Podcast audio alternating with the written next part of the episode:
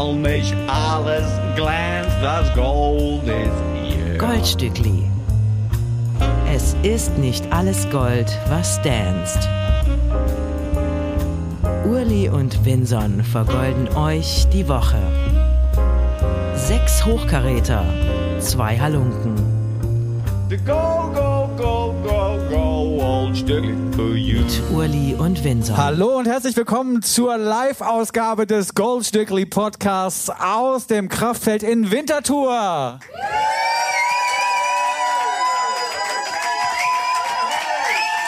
Hey, hey, hey, volle Hütte. Sehr gut. Endlich mal vor vollem Haus spielen. 2500 zahlende Gäste war das im Ton mindestens. Vielen Dank für diesen herzlichen Empfang und nochmal herzlich willkommen zur Live-Ausgabe unseres Podcast-Formats. Wir stellen euch wie jede Woche sechs neue Songs vor. Wir werden ein Oldstückli im Goldstückli präsentieren und wir haben Live-Musik von Matondo. Da kann man auch schon mal klatschen. Bravo. Bravo, Matondo. Wir freuen uns sehr, dass wir hier äh, dieses Live-Goldstückli aufführen dürfen bei der Dezibel Podcast-Konferenz von der Podcast-Schmiede in Winterthur. Ähm, das wird dann auch eine Brücke sein zum Oldstückli. Ihr könnt euch schon mal überlegen, was das ist. Äh, wir wurden eingeladen von der lieben Cheyenne. Herzlichen Dank, Cheyenne. Wir freuen uns sehr, hier zu sein. Die Anreise äh, war, hatten wir im Vorgespräch schon äh, besprochen, ein wenig kompliziert, weil in Deutschland die Lokführer gerade streiken. Heute. Von gestern Abend 22 Uhr bis heute Abend 18 Uhr wird gestreikt. Deswegen ist mein Nachtzug gestern Abend ausgefallen. Ich hätte eine Deluxe Double Kammer gehabt mit Dusche im Nachtzug. Zum ersten Mal wurde gecancelt. Deswegen musste ich No-Go-mäßig einen Flug buchen heute Nachmittag, bin geflogen und quasi mehr oder weniger von Kloten, vom Flughafen, direkt hierhin nach Winterthur ins Kraftfeld. Bei dir, Vincent, was anders? Bei mir äh, wurde, also mir wurde vorgeschlagen von meiner Familie doch einfach einen Tag vorher zu fahren, was dann auch einigermaßen geklappt hat, aber gestern war schon großes Chaos in der Deutschen Bahn, weil viele Leute dachten, dann fahre ich halt einen Tag früher. Und ich habe, äh, das ist glaube ich in der Schweiz ein Phänomen, was gar nicht so häufig auftritt. Ich habe eine Schaffnerin getroffen auf dem Weg von Zürich nach Winterthur in der letzten Bahn. Das war das erste Mal, dass ich kontrolliert wurde mit einem Ticket, was ja eigentlich erst für den nächsten Tag galt. Und die hat sich das lange angeguckt und sagt so, das, das gilt erst für morgen oder so, ja. Und ich so, ja, aber in Deutschland ist die Zugbindung abgesagt und ich dachte, ich komme hier mit durch und so. Und dann hat sie zu mir gesagt, ja, achten Sie bitte beim nächsten Mal darauf. Und ich so, ja, super cool. Das habe ich der Frau in der Rezeption erzählt, hier im Hostel nebenan. Ja. Und die meint, das passiert in der Schweiz extrem selten, dass die Schaffner und Schaffnerinnen so ein Auge zudrücken. Die sagen sonst eher mal, steigen Sie bitte aus, das ist äh, nicht gültig, was Sie hier mit sich führen. Ah, auch wenn es ein falscher Fahrschein Ja, ja. ist. Okay, aber du hast bezahlt. Eigentlich habe ich bezahlt, Ja, bloß okay. halt für ein Ticket, das eigentlich erst am nächsten Tag galt. Weil die Deutsche Bahn hat ja gestern ganz mit äh, geschwellter Brust gesagt, äh, die Zugbindungen, was in Deutschland ein sehr wichtiges Wort ist, Zugbindung, weil man kauft ein Ticket und ist gebunden an einen Zug. Man kann da nicht in einen anderen Zug einsteigen, sondern muss in den Zug einsteigen, wo man das Ticket für gelöst hat. Die Deutsche Bahn hat gesagt, ist aufgelöst. Von daher hätten sie das eigentlich auch kommunizieren müssen an die SBB. Ja, das stimmt. Aber, die Deutsche Bahn und die SBB, die sind nicht mehr so auf gutem Fuße, Mhm. weil die SBB hat jetzt ja beschlossen, dass wenn die Deutsche Bahn eine halbe Stunde zu spät kommt, kommt sie nicht mehr rein. Stimmt. Ja? Dann ist fertig. Basel-Badischer Bahnhof ist fertig, Ja. musst du aussteigen und in die Tram. das ist mir auch passiert, ja. ja, genau. Da- Es war ständig irgendwas. Der eine Zug fuhr gar nicht, der nächste fuhr später, dann an einem anderen Gleis. Dann sitze ich endlich in der Bahn nach Basel, dann heißt es ja, aber die fährt gar nicht bis Basel SBB, sondern nur eine Station vorher. Ich so, ah, jetzt muss ich noch Nahverkehr, Hilfe. Ich hatte echt ein bisschen Panik gestern, aber wir haben es ja geschafft. Ich habe gestern in der Taz einen Artikel gelesen von Doris Akrab, einer von mir sehr geschätzten Journalistin, die vorgeschlagen hat, dass man doch beim nächsten Bahnstreik eben nicht die Lokführer äh, in den Streik schicken sollte, sondern ausschließlich die Ticketverkäufer. Was eine total gute Idee ist, weil wenn keine Tickets verkauft werden, tut es den Bossen dolle weh.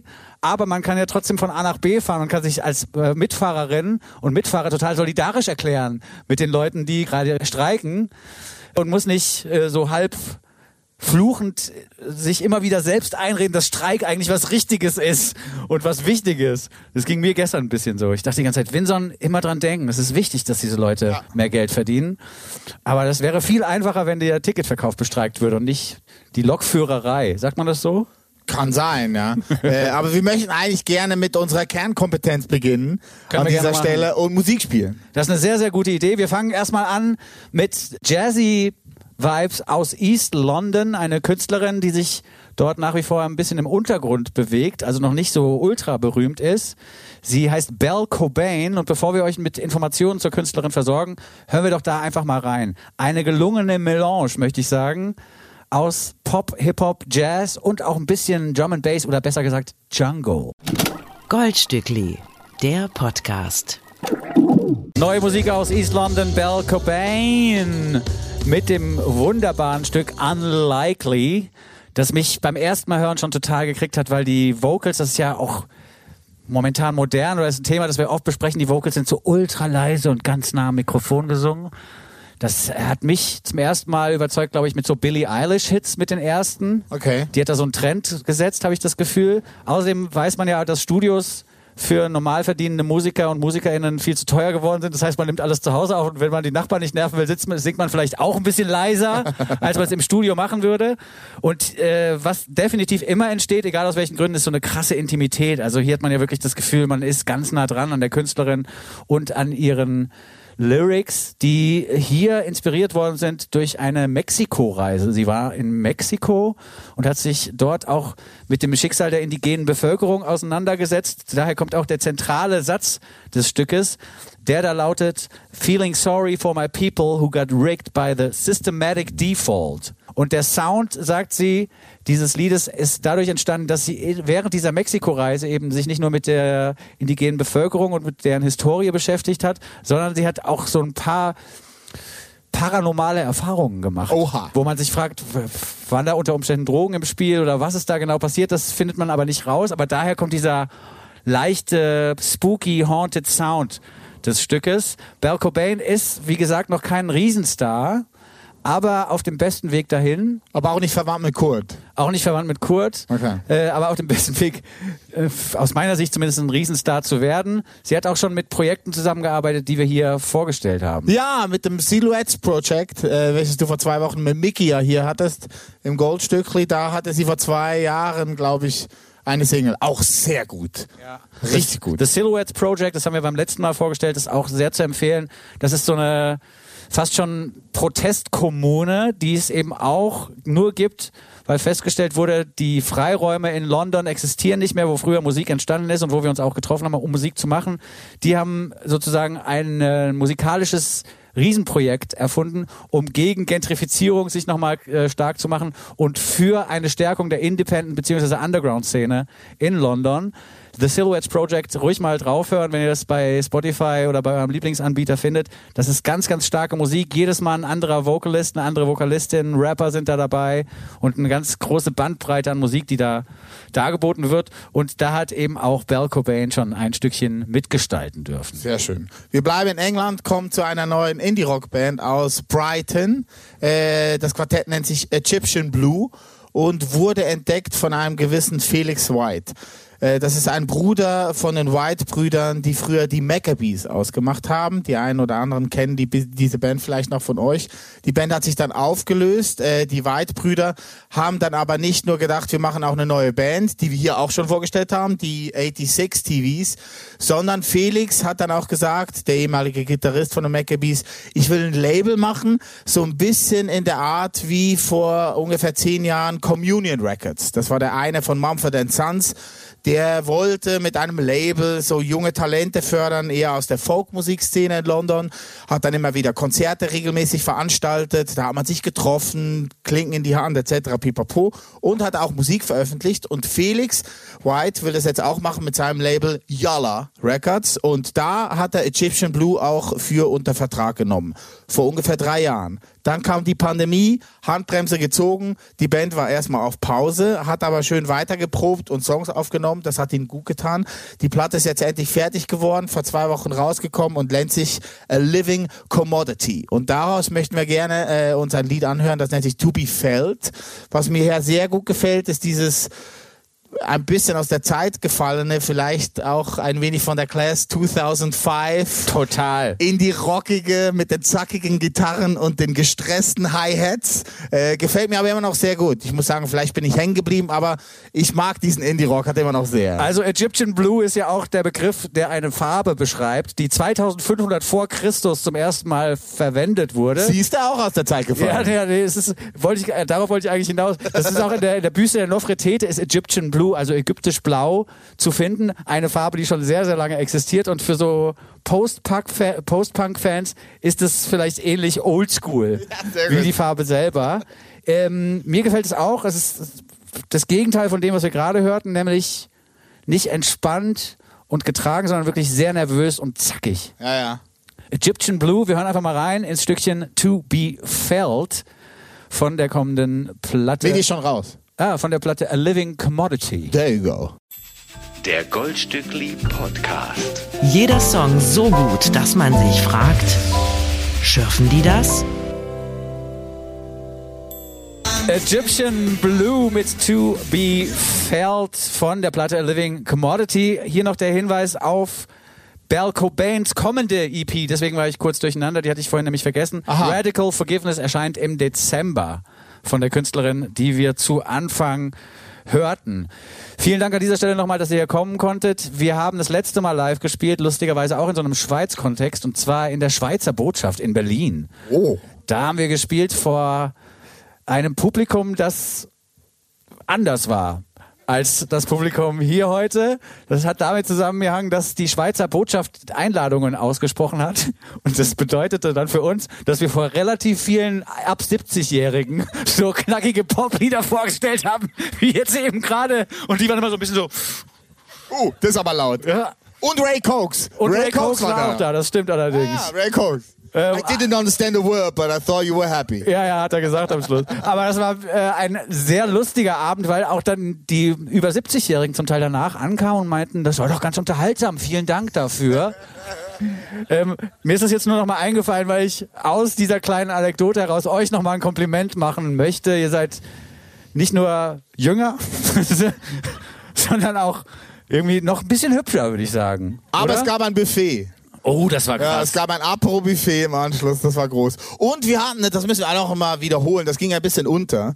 Und wir hatten die Weltpremiere vom Alpon-Stückli, das Goldstückli. Oh Mann, ey. Mit dem Berliner Alpon-Verein. Ja. Die haben im Garten von der Schweizer Botschaft gespielt und das war wirklich. Ihr müsst euch vorstellen, wir haben bei der, bei der Erfindung des Formats nach einem Namen gesucht. Beim Radio hießen wir Zuckerstückli. Unsere Chefin äh, hat uns verboten, den Namen weiter zu benutzen. Als ob es irgendwann jemand, also niemand wird bei Flux FM noch mal ein Zuckerstückli machen, aber nee, durften wir Das nicht war mehr die benutzen. Kreation des Senders. Ja, ja, ja, ja. ja. Oh, kriege ich direkt wieder schlechte Laune. Und dann, äh, dann haben wir gesagt, gut, dann nennen wir uns halt Goldstückli. Das war dann schon abgemacht, als ich zum ersten Mal googelte, gibt's vielleicht schon irgendwas, was Goldstückli heißt? Und es gab nur eine Sache, die Goldstückli heißt. Und das war ein Stück für das Alphorn, Ja, geschrieben. geschrieben von einem noch lebendigen Schweizer Komponisten. Und den hat dann, die Story ist echt ganz Freddy geil. Funkruser. Ja, Freddy Funkruser. Ja, Freddy Funkruser. Und Uli Hefliger hat über Umwege die E-Mail von ihm rausgekriegt und hat den angeschrieben, meint so, ja, wir spielen das Goldstückli live, äh, wir spielen einen Podcast, der heißt Goldstückli und wir führen den auf in der Schweizer Botschaft und wir haben in Berlin ein Alphorn-Orchester ausfindig gemacht. Es gibt in Berlin ein Alphorn-Orchester und wir würden denen gerne die Noten zur Verfügung stellen und dann spielen die das live, wenn das für dich okay ist. Und hat Freddy Funkhauser hat sein Go gegeben, auch schon über 70, weit über 70, hat gesagt, ja, mach das ruhig. Und dann haben wir quasi sowas ähnliches gemacht wie hier. Und nach Abschluss der regulären Show haben wir gesagt, jetzt bitten wir Sie noch in den Garten der Schweizer Botschaft. Ich glaube, damit haben wir sie gekriegt, die über 70-Jährigen. Bitten wir Sie noch in den Garten der Schweizer Botschaft, denn wir haben hier noch eine kleine Extra-Performance für Sie vorbereitet. Und dann haben da drei Alphörner das auch noch mit so versetzten Stimmen gespielt. Ja, dreistimmig. Ja, dreistimmig haben die das gespielt. Das war unfassbar schön. Ja, das war Aber wirklich schön. es ist in der Versenkung irgendwie verschwunden, weil Es ist auch zu surreal. ja, es war, das war wirklich, das war so ein Moment, der nur live existiert. Wir haben das damit aufgenommen, aber dann haben die Mikrofone verzerrt. Und es gab noch die eine oder andere Panne mit den Kameras. Das heißt, das gab es nur einmal. wir müssen das wiederholen. ja, Wir waren dabei. Ja, das wir- ist immerhin. wirklich passiert. Ja, wir haben es mit dem Herzen fotografiert. Ja. Aber wir müssen es wiederholen. Wir schulden dem Alphorn-Verein eigentlich, das war der Deal, dass wir ein Video für die machen, wie die das Lied spielen. Ja. Das war der Deal, dass die kommen. Also wir, die haben nichts gekriegt, ne? nur das Buffet in der Botschaft und halt dieses Video, was nicht existiert. Ja, aber man muss auch mal sagen, das Schweizer Buffet, also das Schweizer Botschaftsbuffet, wollte ich sagen, Ja. Das hat schon auch einen gewissen Wert gehabt. Also da gab es Oh ja nur ja. hochwertiges Essen und ganz gute Weine und so. Ja. Auplomagrone. Und auch der Saal, also die Schweizer Botschaft in Berlin, falls ihr irgendwann mal die Gelegenheit habt, die in Berlin zu besuchen, das ist schon Fancy. imposant. Ja, sehr fancy. Das ist echt fancy. Ja. Da wird represented. Da wird die Schweiz represented, aber richtig. Ja. Parkettboden, Kronleuchter. Nicht so sympathisch abgefuckt wie hier im Kraftfeld. Gefällt mir besser hier. Ja, ist einfacher. eigentlich- Aber ich fühle mich wohler, muss ich sagen. Aber wir, wir wollen zum nächsten Stück kommen. Ja, können wir gerne Musik. machen. Wir Aber- bleiben aber schweizerisch. Richtig, das wäre jetzt die Überleitung gewesen, wenn man sie hätte zulassen Machen wollen. wollen. Wir gehen auf Bern. Äh, wir gehen nach Bern zu Laila Surkovic, ein junges, neues Talent, eine junge Frau, Anfang 20, äh, die in Bern aufgewachsen ist. Da hat sie Grafikerin gelernt, glaube ich. Ähm, ihr Vater kommt aus Bosnien, hat da Kunst studiert während des Krieges, ist äh, nach Kriegsende der Kunst wegen nach Paris gezogen und irgendwie hat sie ihn von Paris dann nach Bern verschlagen. Das kann auch passieren. so wie Macron jetzt vor ein paar Tagen. Ah, wirklich? Ah, das in ouais. Bern? War doch gerade in Bern, also Macron war gerade in Bern, oder? Emmanuel? Vor Zu wenigen Besuch Tagen. wahrscheinlich. Wieder so eine Parallele zur tagespolitischen Situation Ja, ist gut, hast du gut gemacht. Hast du gut gemacht.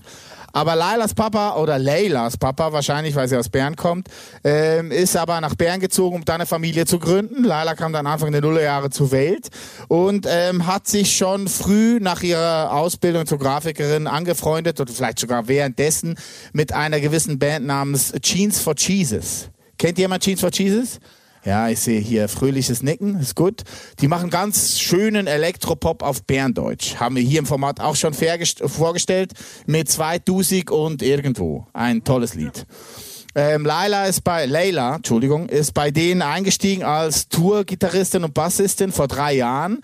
Und sie haben dann festgestellt, Leila kann super singen. Lass die doch einfach in unserem Set, das wir spielen, jeweils noch zwei, drei eigene Lieder singen. Egal, wenn das auf Englisch ist. Das sprengt das nicht hier mit dem Bärendeutschen. Das passt super rein. Hat Leila gerne angenommen, das Angebot, und es hat sich daraus ein Hit entwickelt. Sie hatte dann schon sehr früh ein Lied geschrieben namens Gun to My Head. Und dieser Song ist so steil gegangen in der Festival-Season 2021, dass sich das so weitergetragen hat und dieses Lied auf Spotify dann rauskam, mittlerweile über zwei Millionen Streams hat, wo man irgendwie denkt so, hä? Was ist denn da los? Jetzt hat sie zusammen mit dem einen von Jeans for Jesus, nämlich mit Philipp, ähm, eine EP produziert und äh, die ist jetzt rausgekommen letzte Woche, nennt sich Burnout und erschienen ist das Ding beim Berliner Label Grünland Records Beim Herbert. beim Herbert Grönemeyer. Und äh, ich finde, Laila macht das super. Leila macht das super. Äh, ich hoffe, dass wir von Leila noch sehr viel sehen, vor allen Dingen Konzerte, nur sie alleine, also ohne die Jeans for Jesus. Nichts gegen die Band, aber ich finde, Leila macht das alleine auch sehr gut. Ich hoffe vor allen Dingen, dass sie sich Leila nennt und nicht Laila. ja, das hoffe ich auch. Weiß man ja nicht. Nein, aber ich denke, im Berndeutschen sagt man eher Leila, oder? Ja, aber jetzt, jetzt habe ich jetzt mal so eine. Laienfrage. Eine, Ja. Lai- Eine Laienfrage habe ich an dieser Stelle. Und zwar, was ist denn der Unterschied jetzt zwischen Berndeutsch, also gibt es einen Unterschied zwischen Berndeutsch und Schweizerdeutsch oder gibt es Schweizerdeutsch überhaupt? Na, Berndeutsch ist eine Farbe vom Schweizerdeutsch. Okay, Also hat dann quasi jede Region, jeder Kanton hat dann seinen eigenen Dialekt. okay. Die Luzernerinnen reden anders als die Bernerinnen. Aber die Luzerner sagen ja, das ist ja kein Luzerndeutsch, oder? Doch, Luzerner. Luzerner, nein, Luzern. Wie sagen wir? Luzerner. Luzernerdeutsch. Also doch. Aber sagen wir Deutsch oder Deutsch? Deutsch. Luzerner Deutsch. Ich bin total beruhigt, dass du auch Nachhilfe brauchst mittlerweile. er ist Von der schon zu lange in Berlin. Republikum. Er ist schon so lange in der Hauptstadt. Aber komm, jetzt lassen wir mal Leila. Ja, hören wir mal Laila an mit Places. Goldstückli, der Podcast. Layla oder Laila? You will never find out. Wir haben sie gehört mit Places und ein bisschen hört man ihr an, dass sie so einen 2 Millionen Stream-Song im Hinterkopf hat. Also es ist so ein, das Lied klingt jetzt schon wieder so, als wäre beim Festival kompletter Durchdrehmoment angesagt. Bei dem Song hier? Ja, und so Feuerzeuge oben. I don't take no drugs, no, no. Das wird irgendwann auch so, das Lied wäre auch geil, das wird dann irgendwann so wie Seven Nation Army in der Fußballkurve gesungen. Ja, Volksmusik. Basel, Gigi Ödi. Nee, finde ich stark. Beim allerersten Mal hören war ich ein bisschen verwirrt, Ja? weil ich nicht wusste, an was mich das erinnert. Äh, und dann habe ich aber festgestellt, An es was ist- hat's dich denn erinnert? Mich hat es mich eben an nichts erinnert. Es Aha. ist dann doch was Eigenes. Sie hat Aha. eine sehr eigene Stimmfarbe, das gefällt mir ganz gut. Ja, das stimmt. Ein ich auch. hoher Wiedererkennungswert ist da vorhanden. Aber ich kann berichten, in der deutschen Musikbranche drehen gerade alle frei wegen Laila. Ja, weil der Herbert jetzt die Finger im Spiel hat, oder? Ja, ja, aber auch von Booking-Seiten und so, die versprechen sich da sehr viel mit der. Zu Recht, ich find's super. Glaubst du, Grönland ist ein geiles Label für MusikerInnen? Ja, ich glaube schon. Weil einfach klein und dann doch schlagkräftig und die suchen ihre Künstlerinnen doch sehr sorgfältig aus und hauen jetzt nicht die ganze Zeit irgendwelche VÖs. Und es ist ja ein Chef, der Welt. weiß, um was es geht. Ja, Oder Herbert nicht? ist natürlich schon der Geldgeber, aber der eigentliche Chef ist Lenz. Also Lenz macht da die Signings. Okay. Ja. Ja, aber trotzdem, ich finde das irgendwie, kennt ihr das Peter-Prinzip ja, oder? Das Peter-Prinzip beinhaltet ja die Tatsache, dass derjenige, der die verantwortungsvollste Position in einer Firma hat, am wenigsten von dem Scheiß versteht, der da eigentlich passiert. Deswegen, wovon lebt eigentlich Peter? Ja, Ne? ja, das kommt damit auch zusammen. Aber äh, das scheint ja da nicht so zu sein. Und das glaube ich, mir würde es ein gutes Gefühl geben, wenn ich wüsste, auch wenn er jetzt nicht im täglichen Geschäft mit dabei ist, wenn ich wüsste, dass der Typ, dem das Ding gehört, weiß, um was es da geht, was in einem Musiker, in einer Musikerin vorgeht, wenn die auf die Bühne gehen muss, wenn die einen Plattenvertrag unterschreibt, wenn es heißt, du, wir haben nur eine Woche noch Studio, die Platte muss fertig werden und so. Das sind ja alles so Momente in der Karriere, die total anstrengend sein können und die total oft auch entschieden werden, eben von Peter Prinzip mäßig von Leuten, die überhaupt keine Ahnung haben, was es für einen Rattenschwanz an irgendwie schlechten Gefühlen nach sich zieht, wenn man irgendwie so einen Spruch bringt wie, ja, die Platte ist ganz schön, aber ist kein Hit drauf oder sowas. Hast du Da- den auch gekriegt eigentlich? Den Spruch? Ja. So direkt nicht, nee. Ich, also, Du bist ja mit dem Hit eigentlich kauf, einkaufen gegangen. Ne? ja, also ich, also ich habe natürlich nur Hits gehabt. Ja, ja, klar. Im Prinzip.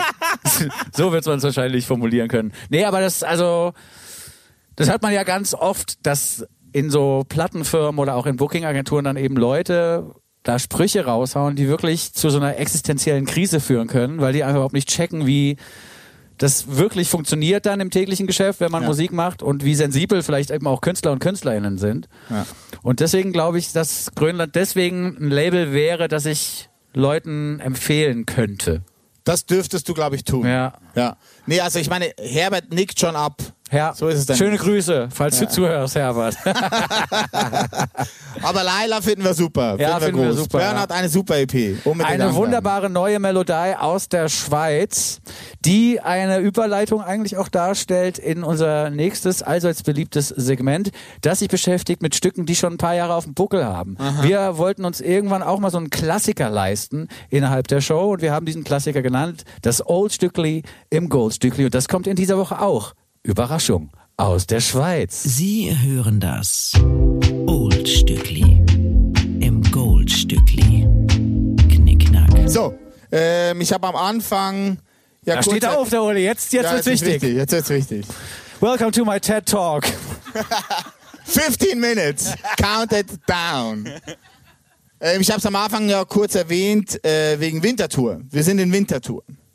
Es gibt ein Live-Album von einer Schweizer Band, das heißt Wintertour. Ja. Ja, ihr wisst Bescheid. Das war jetzt echt die wackste Überleitung ever. Nee, hör zu. Das Beste ist, die Auch schon Pointe- aufgelöst vor allen Dingen. ich dachte, ich dachte ohne Scheiß, bis vor drei Tagen noch, dass dieses Live-Album von Zödi West, so heißt die Band, Wintertour, in Wintertour aufgenommen wurde. Ohne Scheiß. Ich habe jetzt wirklich einfach 30 Jahre meines Lebens verbracht und dachte, das ist eine Live-Platte aus Wintertour. Ist aber nicht so.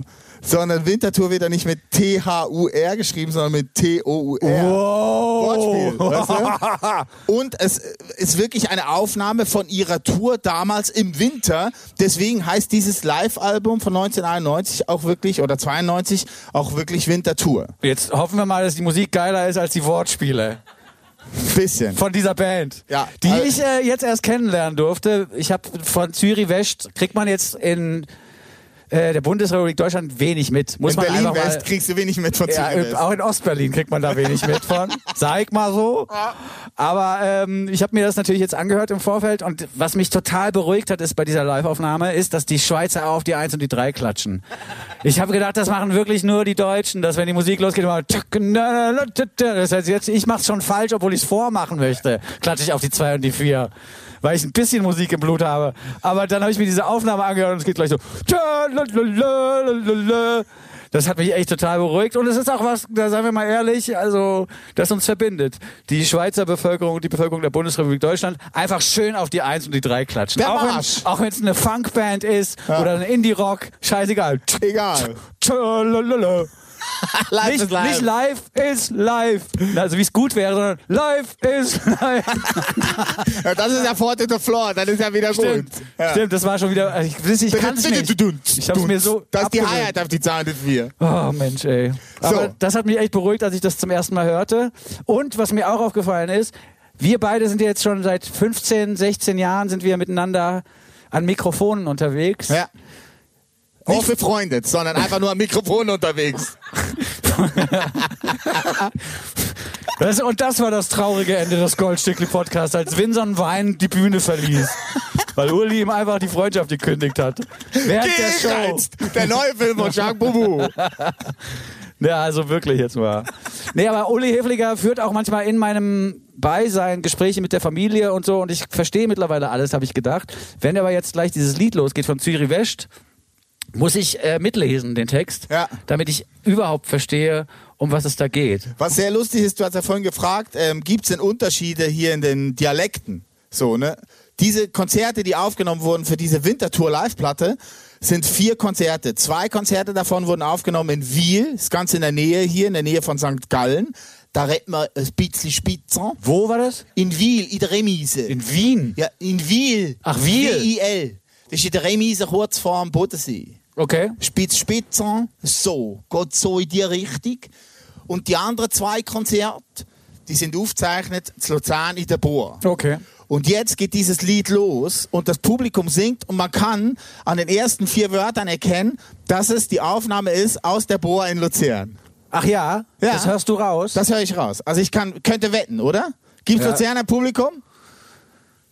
Patrick Dominik, ist dieses Lied in der Bohr aufgezeichnet oder nicht? Ah, ihr wisst es nicht. Du müsstest es ja auch erstmal vorspielen, damit die das hören und entscheiden können. Okay, gut. Also das ist jetzt, vor. ist jetzt quasi die Publikumsfrage, Okay, gut. die eigentlich auch schon aufgelöst ist, Uli. irgendwie hast du es... Verkackt, ja, ich verkack die Pointe ja immer, Ich weißt weiß du auch doch. nicht warum. Aber vielleicht ist das auch unser Qualitätsmerkmal. Ich hab's weitergegeben an meinen Sohn. Mein Sohn verkackt auch alle Pointen in jedem Witz. oh, echt? Ja, es gibt ähm, einen Witz, der heißt, was steckt in der Erde und stinkt? Eine Furzel. Finde ich gar nicht schlecht. Genau. Mein Sohn erzählt den Witz, was heißt Furzel und stinkt? Ach, Genpool, so wichtig. ja, sag ich doch. Einfach so wichtig, dass man Sachen weitervererbt an So. die Kinder. Die Hier kommt für die West Welt. mit Bitte Baby, blieb noch lieber mir. Goldstückli. Der Nummer 1 Podcast unter Goldfischen, Goldhamstern und Golden Retrievern. Ähm, es ist ein Medley. Die Live-Aufnahme ist ein Medley von verschiedenen Liedern. Äh, nachher der zweite Teil ist äh, quasi noch die Lena, genau. Die Lena von Stuckis aus, der Hans Verstanz, der Fritz von ähm, Hasli Rüegsau, der Gere vom Thurgau. Aber das Geilste ist ja mit der Annette, weil die Annette hat das Problem mit Drogen. Aber nicht zum Nehmen, sondern zum Sorgen. hat das Pulver auf dem Tisch liegen, das Fenster ist offen geblieben, der hat es gezogen. Annette, schau, woher das der Wind weht. Oha. Hä? Es hat mit Kokain zu tun, oder? Natürlich. So, und dieser Song ist ein Cover, ein astreines Cover von Walk on the Wild Side von Lou Reed, zu finden auf der dritten Platte von Zürich West, äh, auf Elvis. Den Song gibt's aber leider nie nirgendwo zu hören, weil ich glaube, der war einfach zu teuer. Also wenn man die CD hat, Hat der Lou gesagt, no fucking way. there you go. Ah, verstehe. Aber ein sehr lustiges Lied. Und das ist quasi der Mittelteil von dieser Live-Version. Und hinten raus singen sie dann noch Rolling Stones ein bisschen und so. Ja, ist ja, ja, lustig. stimmt. Can't always get what you want. Genau, aber das. Medley, das Medley war eine eine gäbige Kunstform Ende 80er, Anfang 90er Jahre. Ich habe äh, mein Einstieg in den Hard Rock und Heavy Metal war der Metal Marathon. Kennst du den Metal Marathon? Nein, kenne ich Kennt nicht. jemand den Metal Marathon? Niemand. Chris, ja, Cheyenne, sehr gut. Ja, super, Chris Cheyenne. von Rohr. Chris von Rohr, seines Zeichens Gitarrist von Krokus. Okay, und der hat den Metal-Marathon gemacht und hat dann Medleys aus Metal-Songs gespielt, oder wie? Genau. Ich da habe ich alles kennengelernt. ACDC, Guns N' Roses, Black Sabbath und natürlich auch Krokus. Und das wurde als Medley gespielt? Wie macht man das denn? Ja, der hat einfach zusammen mit Krokus haben die so. eine Stunde lang einfach alle Hits von Hard Rock und Heavy Metal äh, runterge runtergecovert Oha. und in einen Mix gepackt. Also Medley ist auf jeden Fall das einzige Genre der Welt neben Schlager, wo man auf die 1 und die 3 klatschen kann. Deswegen macht jetzt alles wieder Sinn. Ja, genau. Es macht total Sinn alles. Ja. Kreis geschlossen. Eine merkwürdige Band, Zürich West. Ich weiß jetzt nicht, wir, also der, der Podcast, den wir hier gerade aufnehmen, der wird ja, glaube ich, zu 75 Prozent in Germany gehört und 25 88. Oder, oh ja, danke schön für diesen kleinen Querverweis nochmal auf die Vergangenheit. Ähm, auf jeden Fall, Nein! Was? 89, 88. das war Zufall jetzt. Ja, aber. das ist Zufall. Okay, du hast gut. immer diesen Dings Ja, raus. ich da. bin einfach empfindlich, was diese versteckten Meine Mutter angeht. heißt Heidi Hafliger. Oh, das ist Was auch sind nicht das für geil. Initialen? Hier. Hat die auch so bestickte Kopfkissen? Nein, hat sie nicht. Schön Monogramm. ah, zum Glück nicht. Oh, die Jetzt bin ich aber- traumatisierten Deutschen. Nee, was ich nur sagen wollte, das vielleicht auch als eine Entschuldigung an Zürich West. Wir werden zwar primär in Germany gehört, aber ich glaube jetzt nicht, dass wahnsinnig viele Leute in Germany sagen werden, ja, diese Band, die den Text ich nicht verstanden habe, wo auf die 1 und die 3 geklatscht wird, die, da ziehe ich mir jetzt nochmal eine ganze Platte rein. Zürich West. Habt ihr Zürich West, also man hat ja gerade in den Reaktionen gemerkt, das ist doch eine richtig wichtige Band dann doch im, im Schweizer Kontext nach wie vor, oder? Okay, sorry, dann, falls ich das, ich will es euch nicht malig machen. Ich wollte nur sagen. Und dann fragen sich die Deutschen, wieso sie nicht anerkannt und nett gefunden werden in der Schweiz. Ich muss schon wieder weinen. Dass du so mit meinen Gefühlen spielst, Digga, das ist echt gemein. Oh, ich hatte aber echt so ein paar Othering-Momente hatte ich gestern in der Bahn auch. Oh, wirklich? Ja, weil das hast du mir dann auch im Nachhinein erst erklärt. Ich bin halt so in die, in die Schweizer Bahn gestiegen, habe die Leute so freundlich angeguckt, auch länger versucht anzugucken und so zuzunicken und alle haben so weggeguckt und ich so, Alter, was habe ich was im Bart? Was ist denn los? und dann hat Uli mir hier später erklärt, dass es unfreundlich ist in der Schweiz, wenn man Leuten zu lange ins Gesicht guckt. Und ich habe ich habe einfach versucht freundlich zu sein und war dann im Endeffekt so ein aufdringlicher Typ, der dann auch wahrscheinlich dann in der, in der Kultur so rüberkam wie so ein schmieriger älterer Herr, der so junge Frauen so anguckt. So. da wollte ich echt nur freundlich sein, das war mir unangenehm. Ja, aber in Berlin in der S-Bahn ist jetzt auch nicht anders. Wenn du jemanden anguckst, länger als zwei Sekunden, dann heißt er auch gleich, was ist dein Problem? Ja, was ist denn los? Aber dann kommt man wenigstens ins Gespräch. Dann Ja, sagt ja, nichts ja. ist los. Gut. Was ist mit dir los? Ja. auch nichts. Ja, super. Wollen wir ein Bierchen trinken? Ja, können wir machen. Ja, gut. Warum denn nicht? Ich lade dich ein. Ich bin sehr, sehr froh, dass wir nach dieser auf mich, ich, es ist nur meine Wahrnehmung, auf mich so ein bisschen altbacken wirkenden Musik, dass wir auf diese euch Klänge präsentieren dürfen, die ebenfalls aus der Schweiz stammen und die für mich in die Zukunft weisen und mit der Vergangenheit nichts mehr zu tun haben. Wir begrüßen auf dieser kleinen, aber so wichtigen Bühne unseren Stargast des heutigen Abends. Einen großen Applaus für Matondo!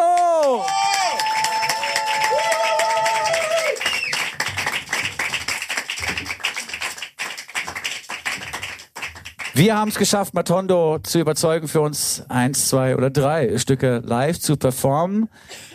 Ich glaube, es ist im Sinne des Publikums und auch im Sinne der Künstlerin, wenn wir Matondo jetzt einfach loslegen lassen und im Anschluss ein bisschen miteinander quatschen. Wir haben uns ein paar Fragen ausgedacht an dich und freuen uns jetzt aber zunächst mal sehr, dass wir drei Stücke hören werden. Davon übrigens ein bisher unveröffentlichtes Stück, das wir heute hier präsentieren dürfen. Matondo auf der Bühne des Goldstückli Podcasts. Ein großer Applaus nochmal. of Thank you.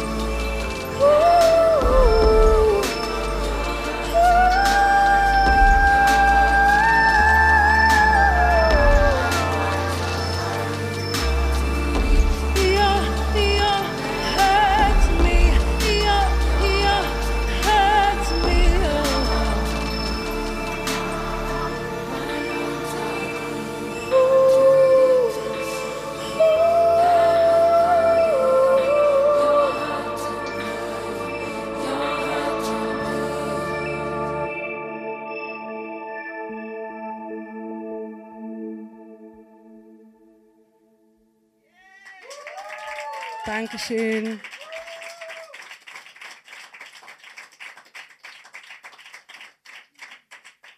Danke vielmals. Der Song heißt Hey You und ist bereits seit zwei Jahren draußen. Und der nächste Song heißt Cocoa Butter Skin. Den habe ich dieses Jahr released. Dankeschön. Ist einer meiner persönlichen Favorites.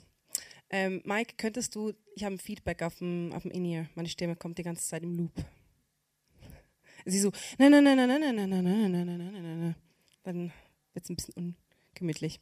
Äh, Cocoa Butter Skin handelt, ist für mich eine Ode an die schwarze Frau, weil, wenn wir so die letzten 15 Jahre anschauen, sehen wir, dass wir eigentlich so alle Attribute von schwarzen Frauen genommen haben und sie kommerzialisiert haben, aber wir geben den, dem Ursprung die Credits nicht dafür.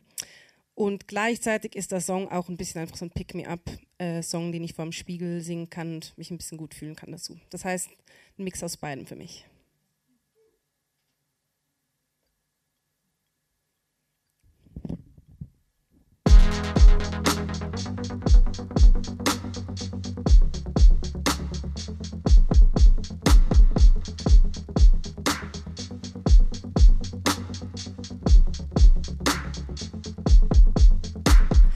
Thick thighs, big eyes, cocoa butter skin.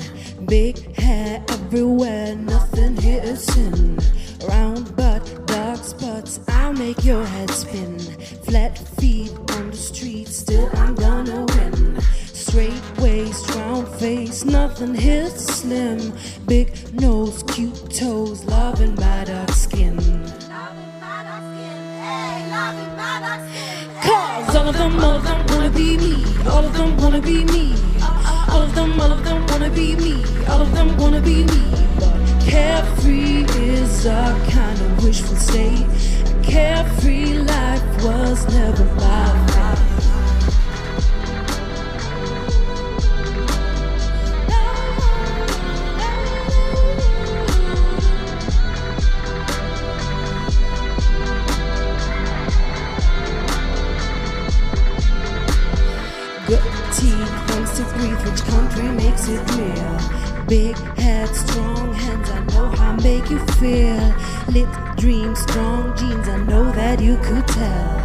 Strong will, all the skills that make it possible. But what they don't see is I work hard to be that free. But what they don't see, I work twice as hard to be that free, free. All of them, all of them wanna be me. All of them wanna be me. All of them, all of them wanna be me. All of them wanna be me. All of them, all of them wanna be me. All of them wanna be me. All of them, all of them wanna be me. All of them wanna be me. Carefree is a kind of wishful state. A carefree life was never my fate. All of them wanna be me. Wanna be me.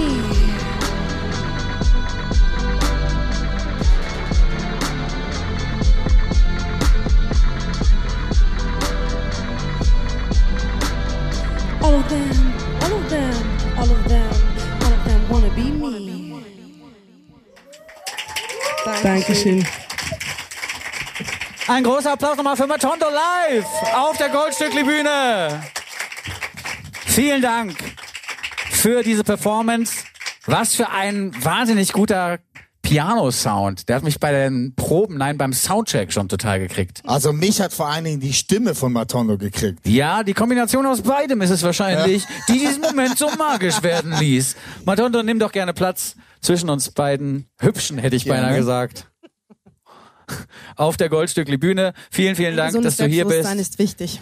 Ja, es ist auch viel gespielt, muss ich zugeben. Aber wenn man vor so einem Publikum sitzt und zwischendurch äh, äh, erschallt Applaus, dann funktioniert das besser. Dann denkt man zwischendurch wirklich, es funktioniert doch ganz gut alles.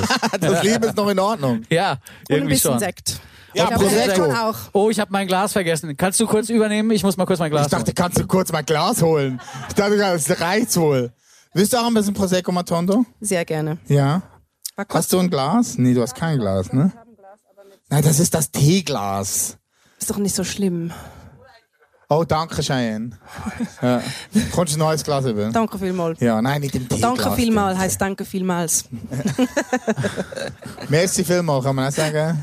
Danke tausend. Danke tausend. Danke, Tusik gefällt mir gut. Ja, gefällt dir gut? Ja. Das schreibt sich auch sehr schön in SMSen. Danke Man tausend. kann extrem viele Us brauchen. Es drückt aus, wie wichtig man Genau. dass man das meint, Tusig, ja. danke. Genau. Ja. Ah ja, cool. Es ist ja Fluch und Segen vom Schweizerdeutschen. Dankeschön. Ah, super, merci schön. Fluch und Segen vom Schweizerdeutschen, dass es ja keine Rechtschreibung gibt im Schweizerdeutschen, deswegen kann man schreiben, wie Aber es man gibt will. schon ein bisschen eine Rechtschreibung. Ich, mich, ich streite mich immer mit Findest Freunden, du? die Aha. sagen so, ich kann das schreiben, wie ich will und dann schreibt man so mit SH und so. Das macht mich schon ein bisschen wütend. Ich glaube schon, dass man eigentlich so ein bisschen Common Sense hat, wie gewisse Sachen geschrieben werden müssen. Aber die, die gar keinen Bock haben, sagen einfach, es gibt mir keine Grammatik, deshalb kann ich machen, was ich will. Aha. Ich glaube, es gibt, es gibt schon eine irgendwie so. Ja? Bisschen. Findet ihr das einfach in Zürich oder ist das allgemein so? Ein neues Klischee, das hier auf, aufgewühlt wird, die arroganten Zürcher. Hat sicherlich Nicht mal bei. Zürich West. Ne? Das ist ja Aha. eine ironische Bemerkung, Bemerkung, dass Zürich ja findet, Bern ist eigentlich Zürich West. Weil Bern liegt ja im Westen von Zürich und ist eigentlich die Hauptstadt der Schweiz. Ah. Deswegen heißt die Band ja so. Ich lasse das jetzt so stehen, Ah. ob ich das auch finde oder nicht. Mir fällt gerade ein, dass ich Tüsig zum ersten Mal gehört habe bei Radio 300 Tüsig und dem Hit. Goldküstle wollen wir nicht. Dusig. Tüsig. Dusig. Ah, gut, Dusig. siehst du? 200 Dusig. Ich hab's gelernt und wieder verlernt innerhalb von nur einer Minute. ja. Muss Verdrängung nennt man das. Dusig. Auch der Sekt. Ja, auch der Sekt. Ja, aber genau, Radio 200.000, also Radio 200.000. Äh, Auch das habe ich falsch gesagt. Ich habe 300.000. Ich habe denen noch 100.000 mehr ausgezahlt. ja, du denkst Zürich, reiche Stadt, deswegen wahrscheinlich. Aber ja, die Goldküste, die wollen wir nicht. Ja, es war ein Riesenhit. Den hast Ja. du mir irgendwann mal vorgespielt und der hat mich sofort gekriegt. Da war ich echt unten mit der Schweizer Rap-Szene. Ja. Kennst du die eigentlich, Matondo? Die von Radio 200.000? Also ich glaube, das ist schon ein bisschen, nein, das kann ich jetzt nicht so, ein bisschen ältere Generation. Ja, ich kenn's alte schon weiße noch, Männer. ich kenn's noch. Wie wir nee, halt, nee, ne? nee, nee, Einfach, Entschuldigung. ich kenn's noch, aber es ist wirklich nicht mehr ganz meine Generation. Aber ich habe kenn's gehört, noch. die sind, äh, äh, sind FCZ-Fans, ne? Also FC Zürich-Fans. Ja. Okay. Und ich Und wohne in einem Kreis, gut? also ist es schon, doch, doch, also wenn, dann auf jeden Fall FCZ, wenn Okay. ich aussuchen müsste. Aber mein Partner findet das nicht so witzig. Oha. Der ist Grasshopper oder was? Fußball tendenziell glaube ich eher, ja. Halt Okay. für die Reichen. Aber es gibt. Ah, aha! Geht es, geht es für die Reichen, der FCZ ist fürs Volk. Das ist halt Ah, auch wieder das, das ist auch Okay. wieder so ein Thema, was in der Beziehung bisher noch nicht besprochen wurde, was hier nochmal so hochgekocht Also wird. eigentlich ist im Hus von Radio 200.000 ein Anti-Grasshopper-Song. Oder GC, wie wir sagen. Wahrscheinlich ne? schon, oder? Okay. Ja, sicher. Ja, sicher. Schon sicher. Ja. Goldküste wollen wir nicht. Ja. Und wieder was gelernt. Fahrradtouren natürlich weißt. Sehr schön. So, Matondo. Ja. Wir freuen uns sehr, dass du hier bist, dass du uns diese drei Songs gespielt hast. Ähm, ich kann mich noch gut erinnern, als ich dich entdeckt habe im Internet, klingt so doof, aber als du mir quasi viral über den Weg gelaufen bist, ähm, äh, hat mich das einfach angesprungen, wie du mit der Kamera gespielt hast und wie du gesungen hast und wie du das einfach alles so verpackt hast. Äh, kannst du vielleicht noch zurückdrehen, das Rad der Zeit und uns sagen, wann du wusstest, dass das deine Ausdrucksform ist, dass du Künstlerin werden musst? Ähm, meine Nachbarn aus meiner Kindheit würden sagen ziemlich früh. Aber ich wollte, so mit fünf wollte ich Opernsängerin werden. Okay. Ja, ich fand Opernsängerin sein mit den Kleidern, dieses sehr, sehr laute, starke fand ich immer sehr toll. Das heißt, zu Hause habe ich Fake-Operngesang geübt. Fopera. Fopra. Fopra. Wow, mit AUX geschrieben. Ja, genau. Bestes Wortspiel. Uli.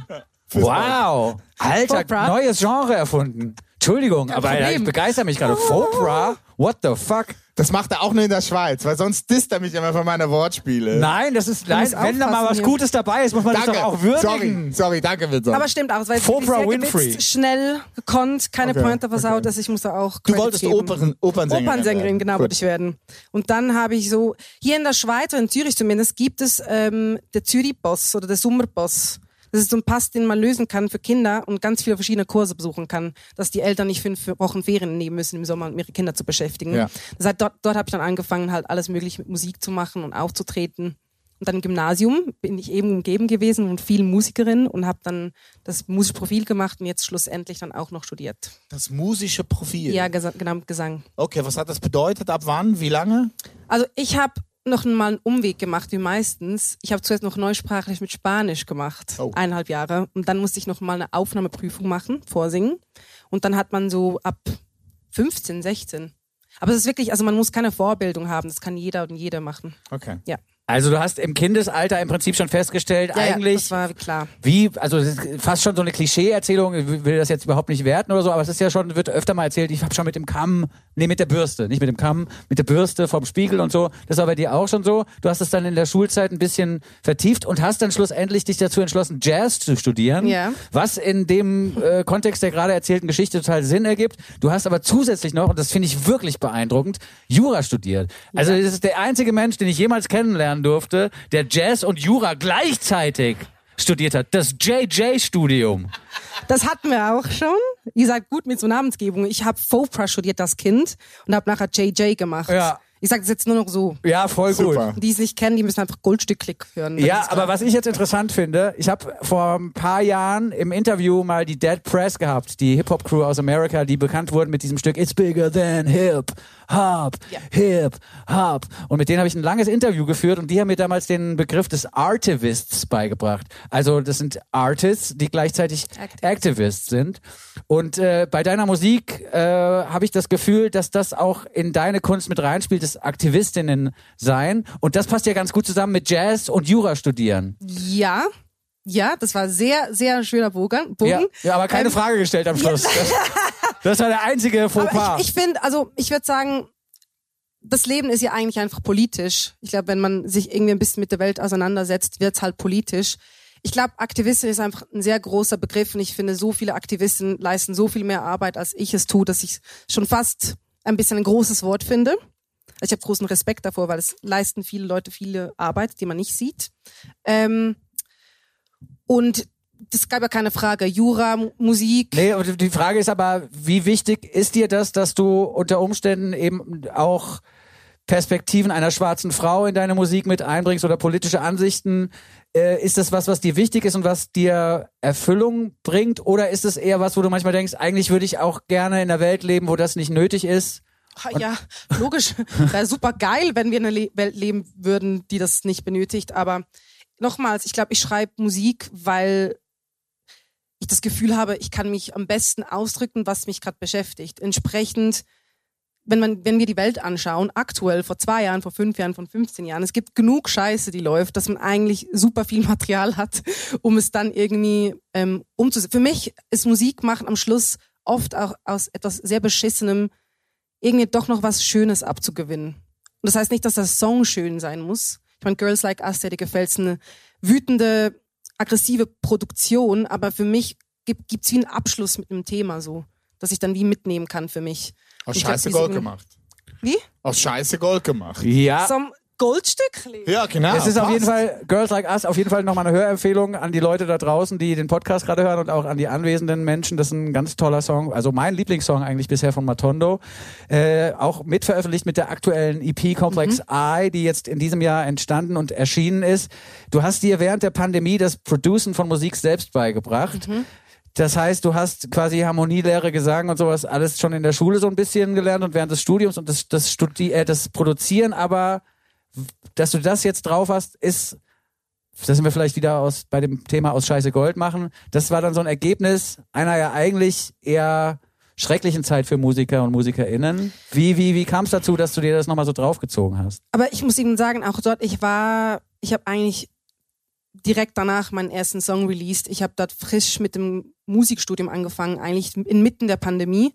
Und ich war noch nicht ähm, darauf angewiesen, dass ich mit Musik Geld verdiene. Ich habe in einer Anwaltskanzlei gearbeitet und hatte wie dieses Problem nicht. Das heißt, für mich war es die allergeilste Zeit überhaupt. Und ich weiß, ich war ziemlich alleine mit dem, aber für mich war es absolut Heaven. Ich war die ganze Zeit zu Hause, hatte Zeit, mir YouTube-Video um YouTube-Video reinzuziehen, auszuprobieren, dazwischen ein bisschen spazieren gehen, gut essen, genug schlafen, kein Stress, kein Doppelstudium, das ich handeln muss für einen Moment, weil einfach alles war lahmgelegt. Und ich glaube, dieses Vakuum konnte ich wirklich gut nutzen. Ich glaube, es wäre sonst auch nicht so krass dann so mein Ding geworden. Dass ich einfach gemerkt habe, es ist einfach super geil, wenn man seine eigenen Ideen direkt umsetzen kann, einfach nicht mehr warten muss, bis jemand kommt, kommt und findet, Ja. ja. also ich finde, man könnte hier doch noch das und das machen, sondern einfach sagen kann, in diesem kleinen Laptop hier habe ich alle Möglichkeiten, steht mir die Welt offen. Ich finde, deiner Musik merkt man das auch ein bisschen an, dass du da die Kontrolle komplett drüber hast, weil es in Genres, weil, nein, Ja. weil es in verschiedene Genre-Ecken abbiegt Mhm. und weil man eben nicht das Gefühl hat, da ist ein großer Producer-Typ, der im Hinterzimmerchen sitzt und sagt so, ja, mach mal lieber noch mal hier, wie die erste Nummer, die war richtig geil, Ja. mach die noch mal. Dann haben wir drei Singles, die so ein bisschen ähnlich klingen, dann hast du so deinen eigenen Sound. ja. Du hast es ja geschafft, obwohl du verschiedenste Genres abbildest und auch verschiedene Tempi und verschiedene Herangehensweisen, trotzdem deine eigene Stimme zu finden.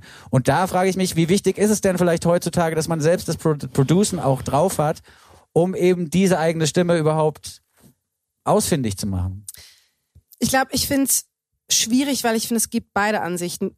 Man beklagt sich ja zum gewissen Punkt manchmal auch heute an den Charts, dass wenn man einen Song anschaut und schaut, wer alles mitgearbeitet hat, ist eine Liste von 25 Namen. Einer hat noch eine Kick gemacht, einer hat noch ein Vocal gesungen, eine Melodie erfunden und deshalb ist jetzt auch auf dieser Credits-Liste. Und gleichzeitig ist doch eigentlich ein so schön kollektiv gewachsenes Projekt, Produkt, ein, ein ja, ist doch wunderschön eigentlich, dass man so viele Leute kommen zusammen und kreieren zusammen ein Stück. Ich finde das super, auch von dieser Perspektive her. Wenn man dann halt die ganze Produktionslandschaft anguckt, sind das halt sehr oft Männer, die halt, ja, ihre eigenen Vorstellungen haben von was gut ist und was nicht. Und ich glaube einfach dort zu sagen, ich vertraue meinen Ohren und ich habe jetzt die Möglichkeit, das umzusetzen, finde ich, ist für mich sehr viel Freiheit. Aber ich habe vorher schon erwähnt, ich arbeite zusammen mit Daniel Sommerov, Face Shift ist auch ein Producer. Und wir streiten eigentlich mehrheitlich.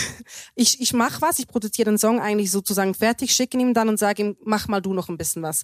Und dann kommt dann Bastling was rum, ich bin so, das ist gar nicht das, was ich wollte. Und er findet, das geht nicht, das ist dissonant, das kannst du nicht machen, das ist mir scheißegal, ich find's toll. Ich behalte das jetzt. Und er respektiert aber dieses Vot, also dieses Veto am Schluss. Okay. Und dieser Austausch, weiß ich, aber macht meine Musik besser am Schluss. Und das heißt, diese zweiten paar Ohren sind eine Riesenbereicherung für meine Musik. Ja, wäre auch meine Anschlussfrage gewesen, ob es denn jemand in deinem Umfeld gibt, der zumindest als so eine Art Spiegel funktioniert, wo Ja. man sagen kann, hier, so weit komme ich, jetzt sag du mal was dazu. Ja, würde ich sagen, Face Shift. Mhm. Der Producer Face Shift. Unbedingt hören, tolle Musik auch.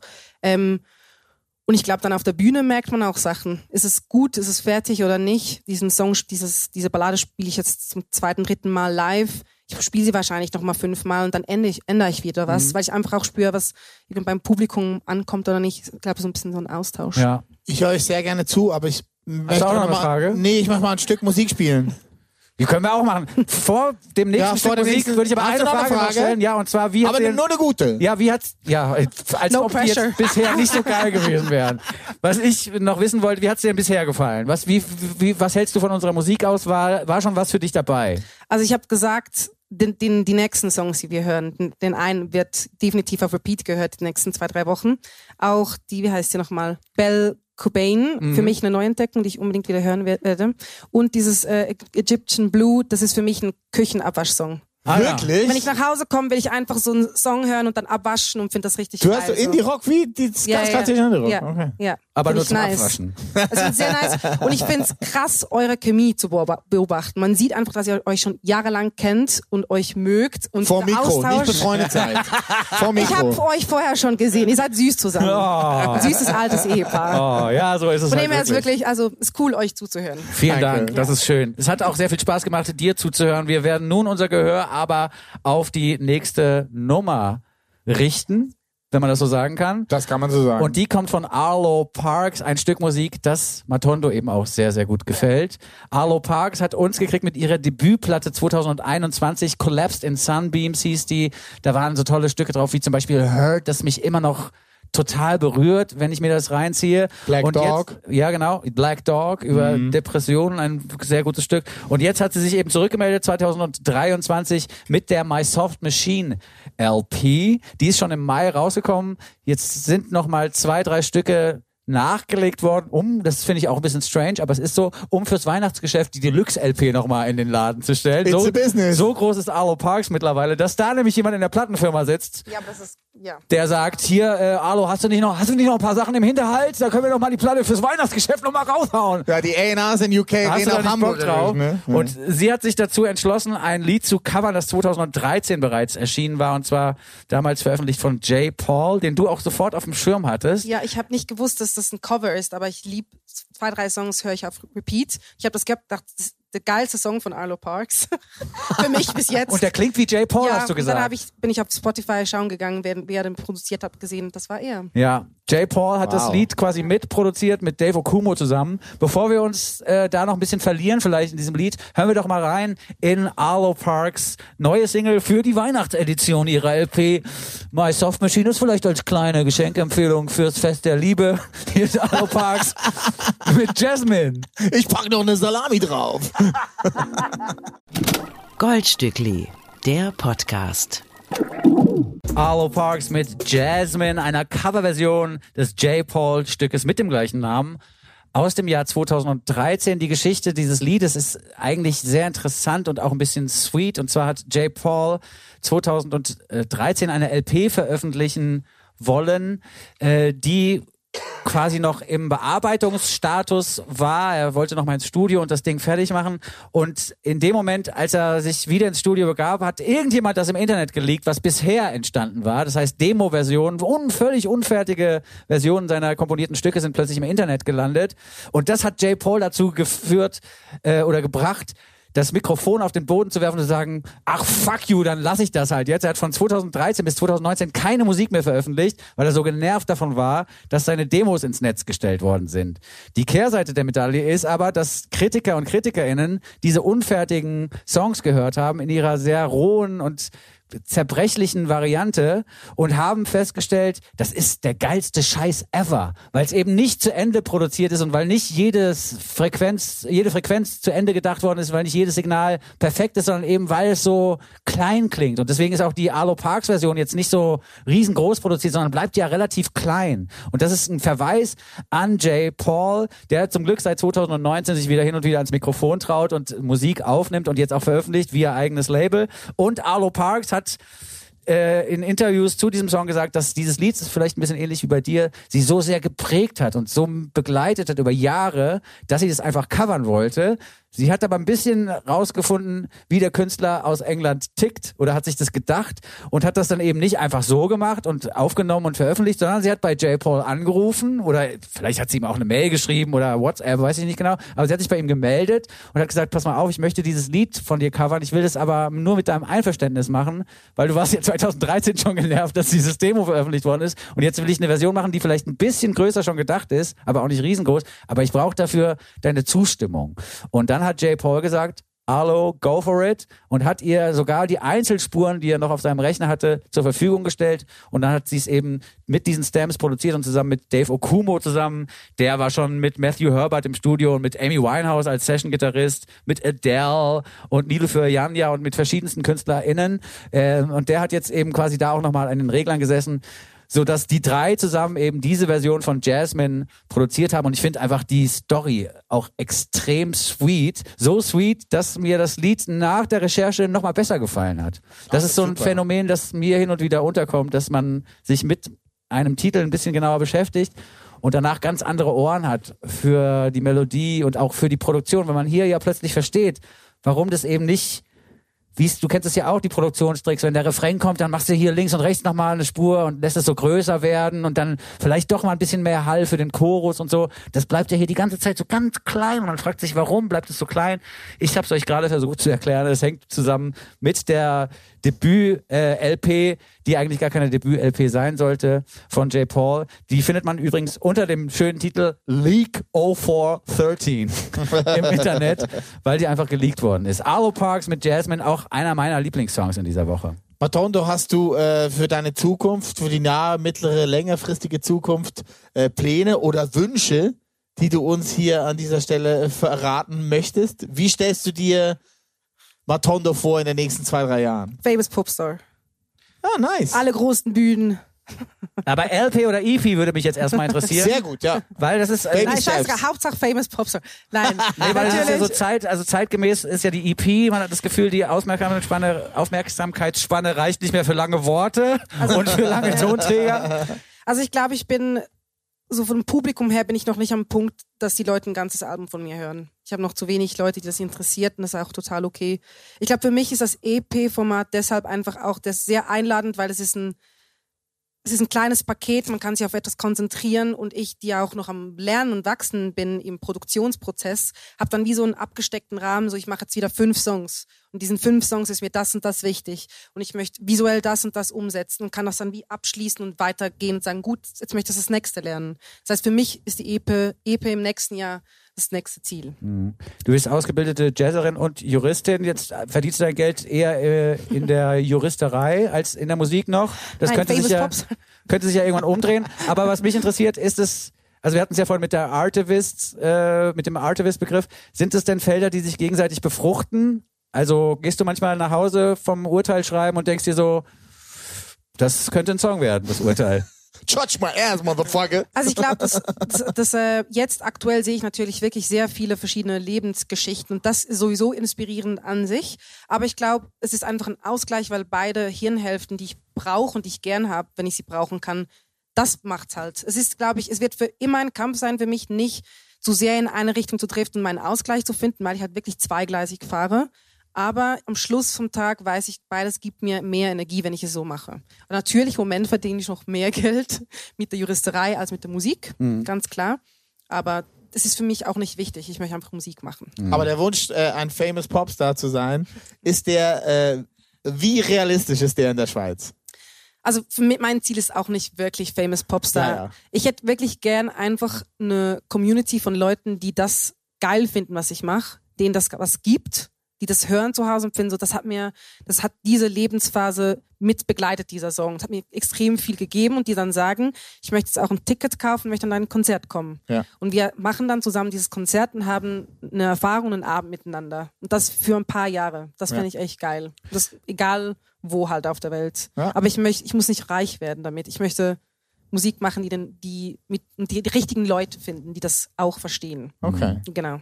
Ich bewundere einfach dein Gehirn. Also wie dein Gehirn funktioniert, bewundere ich, weil das sind ja wirklich zwei völlig verschiedene Felder. Die, Hälften. also in der, in der Juristerei zum Beispiel ist, glaube ich, dieses Talent zum Improvisieren vielleicht als Anwalt oder Anwältin manchmal gefragt, aber beim Urteilschreiben kannst du jetzt nicht nochmal sagen, ah, drop ich nochmal eine Extrazeile und zwei Jahre mehr rein, sondern, oder? Am, doch, am Schluss, also nein, natürlich zwei Jahre mehr, ich hoffe es nicht. Aber es ist schon sehr fest, man muss überzeugend sein in dem, was man macht. Man muss, am Schluss finde ich, es ist überhaupt keine exakte Wissenschaft, auch wenn es sich Rechtswissenschaften nennt. Ich finde, das ist diskutabel. Aber ich finde halt eben am Schluss muss man überzeugen, man muss eine Überzeugung haben und diese auch präsentieren können. Ich glaube, ein bisschen muss ich das auch machen, wenn ich meine Musik an die Leute bringen möchte. Das heißt, in diesem Teil, ich finde es nicht trocken. Die Leute sagen immer, es ist extrem trocken, aber wenn ich eine Person vor mir habe, die gekündigt wurde, also am nächsten die Hilfe braucht, das sind für mich Geschichten, die mich berühren. Das braucht nicht viel. Ja, also ich kann es ein bisschen nachvollziehen. Ich habe ja noch ein anderes Podcast-Projekt in Berlin, das im Jugendknast stattfindet. Da mache ich mit inhaftierten Jugendlichen äh, führe ich Gespräche und da haben wir jetzt vor letzte Woche, das kommt dann irgendwie nächste oder übernächste Woche raus, unter zwei Drittel FM könnt ihr euch ruhig mal reinziehen. Das ist auch ganz interessant. Da haben wir zum Beispiel ein Gespräch geführt mit einem Anwalt zum Thema Abschiebung und der äh, hat in der Tat auch äh, ein Improvisationstalent irgendwie im Gespräch an den Tag gelegt und man hat auch irgendwie das Gefühl gehabt, dass der weiß, immer wieder aufs Neue mit Situationen umzugehen, also wie so ein Jazzer, zuzuhören. Absolut, ja. beim Jazz sagt man ja, zuhören ist das Wichtigste Ja. und dann mit dem anderen mitspielen und so ein ähnliches Gefühl hatte ich bei ihm auch, aber trotzdem möchte ich da nochmal meiner Bewunderung Ausdruck verleihen, weil Danke. ich finde, das sind zwei Sachen, die in mein, also ich habe noch niemanden getroffen, der Jazz und Jura studiert hat und ich bin schon sehr lange dabei. nee, aber das finde ich echt bewundernswert. Also die Props gehen raus, Matondo, nicht nur an die. Musik, Danke. sondern auch dafür, dass du das beides durchgezogen hast. Weil in der Recherche, ich habe dich ja im Vorgespräch noch gefragt, hast du das jetzt echt beides durchgezogen, weil ich mir das irgendwie fast nicht vorstellen konnte. Ich dachte, ja gut, irgendwann sagt man, nee, ich mache jetzt doch. Aber ich habe ihm auch gesagt, ich bin müde. Ja. Also es war streng. Ich habe es total gerne gemacht, müde. aber, Vincent ist auch Ja, müde. und ich habe weder Jazz noch Jura studiert. Ja. aber du musst viel reagieren im Moment und wichtige, gute Sachen und Pointen sagen, ist auch streng. Ja, das Ist auch stimmt. streng. Ja, aber da bin ich irgendwie drin. Wir sind alle wichtig. Wir sind Ja. alle wichtig, alles ist gut. Das finde ich schön, dass du das so sagst. Ich bin alive. Alive, möchte ich Ja, als alive Überleitung bin ich. anbieten. Ich würde als Überleitung anbieten, dass die nun folgenden MusikerInnen, dass das Pärchen, das wir nun auf der Bühne hören, dass die beiden sich kennengelernt haben während des Jazzstudiums. Oh, das ist eine gute Brücke. Es geht um Demian Kappenstein und Ines Schäfer, die gemeinsam das Duo Etna ausmachen. Das heißt genauso wie der Vulkan, der in Sizilien auch gerade wieder ausbricht. Wenn man also Etna und Alive googelt, kommt man relativ schnell auf so Bilder, also wirklich Live-Bilder aus Sizilien. Und nicht auf die neue Single von Nee, denen. und nicht auf die neue Single von denen. Das heißt, es, die Recherche hat ein bisschen länger gedauert. Aber ist ja nicht schlimm, denn die meisten Sachen über Edna wissen wir schon auswendig. Wir haben sie nämlich kennengelernt bereits 2017, als sie mit ihren ersten Songs und EPs um die Ecke kamen. Damals haben sie Walls als erste Single gedroppt aufgenommen von Moses Schneider und das war wirklich eine ganz interessante Herangehensweise.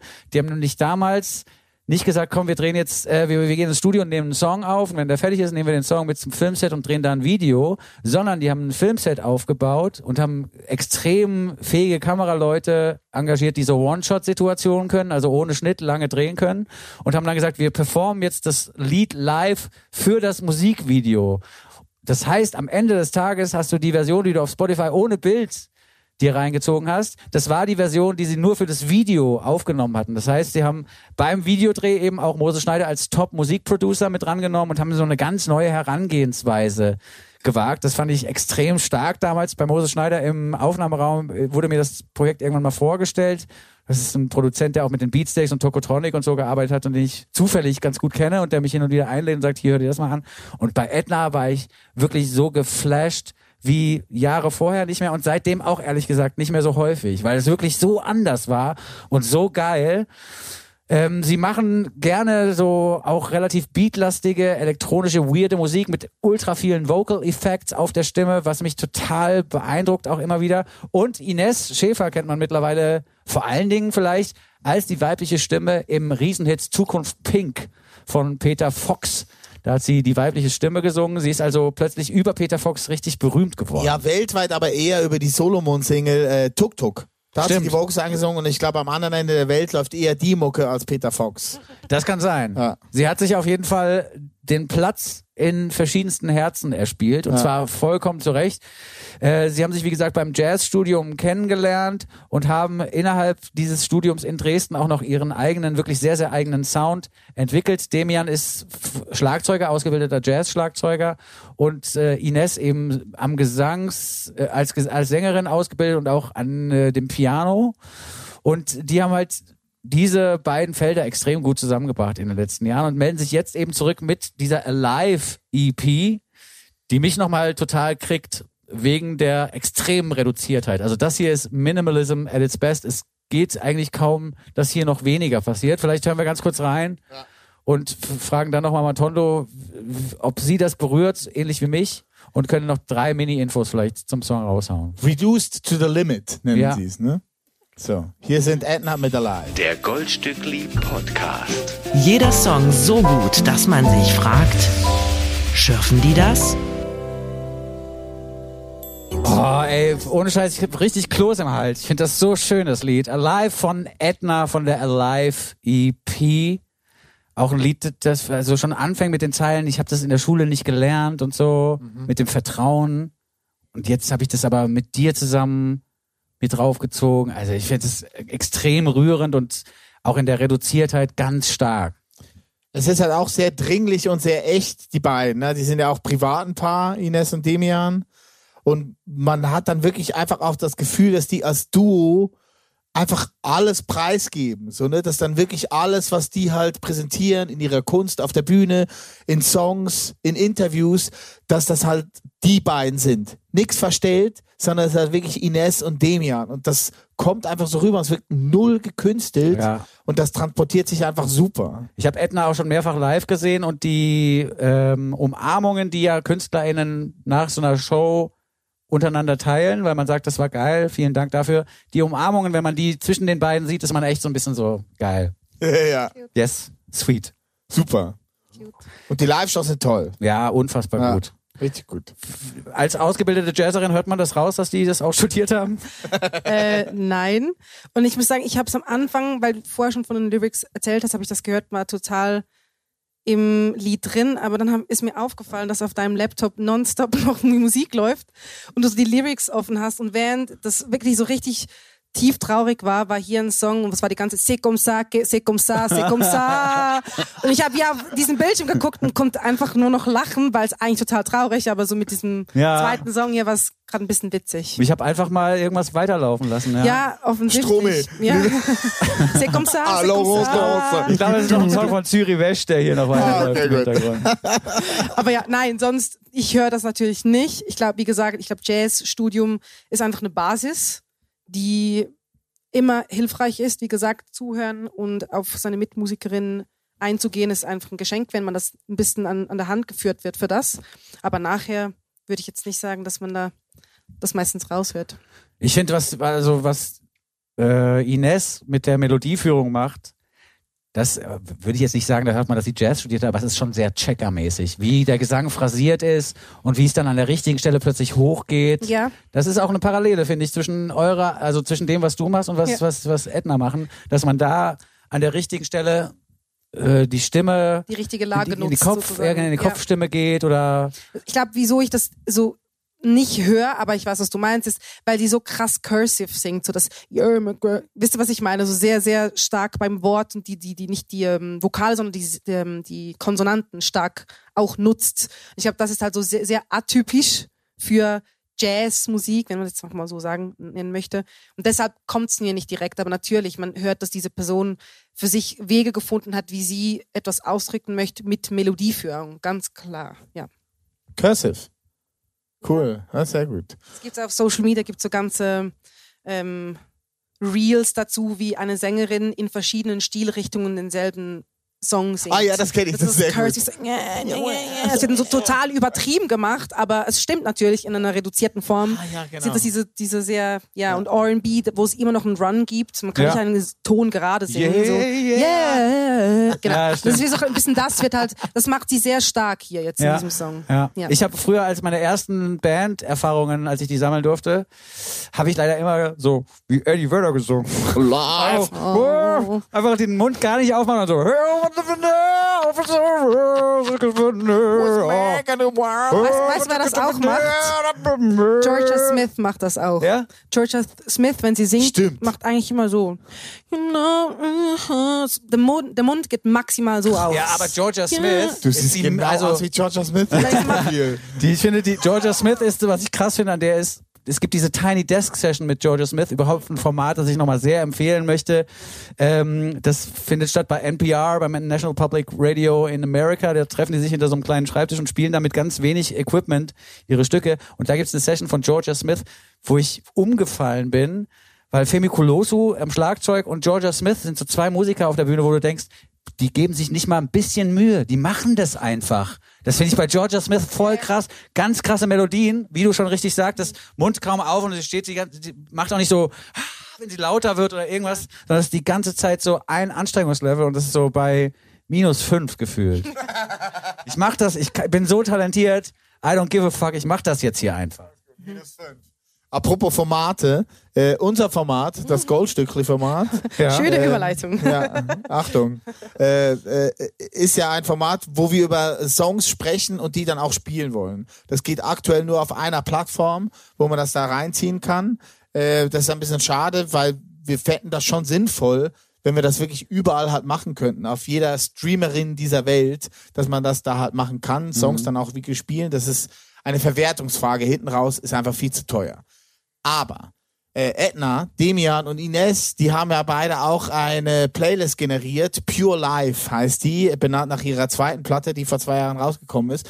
Und die haben uns gefragt, also Vincent und mich, wie macht ihr das denn mit eurem Format? Wieso könnt ihr denn drehen und danach Songs spielen? Wie geht das? Wir wollen das auch machen. Die haben das quasi kopiert. Wir haben ihnen gesagt, wie das funktioniert. Ist nicht so schwierig. Wirklich nicht. Haben das kopiert und jetzt sind die in der ARD Audiothek zu hören als Antenne Etna und haben eine Show, die richtig erfolgreich ist. Wir gratulieren ihnen von Ja. Herzen. Vielen Dank auch nochmal.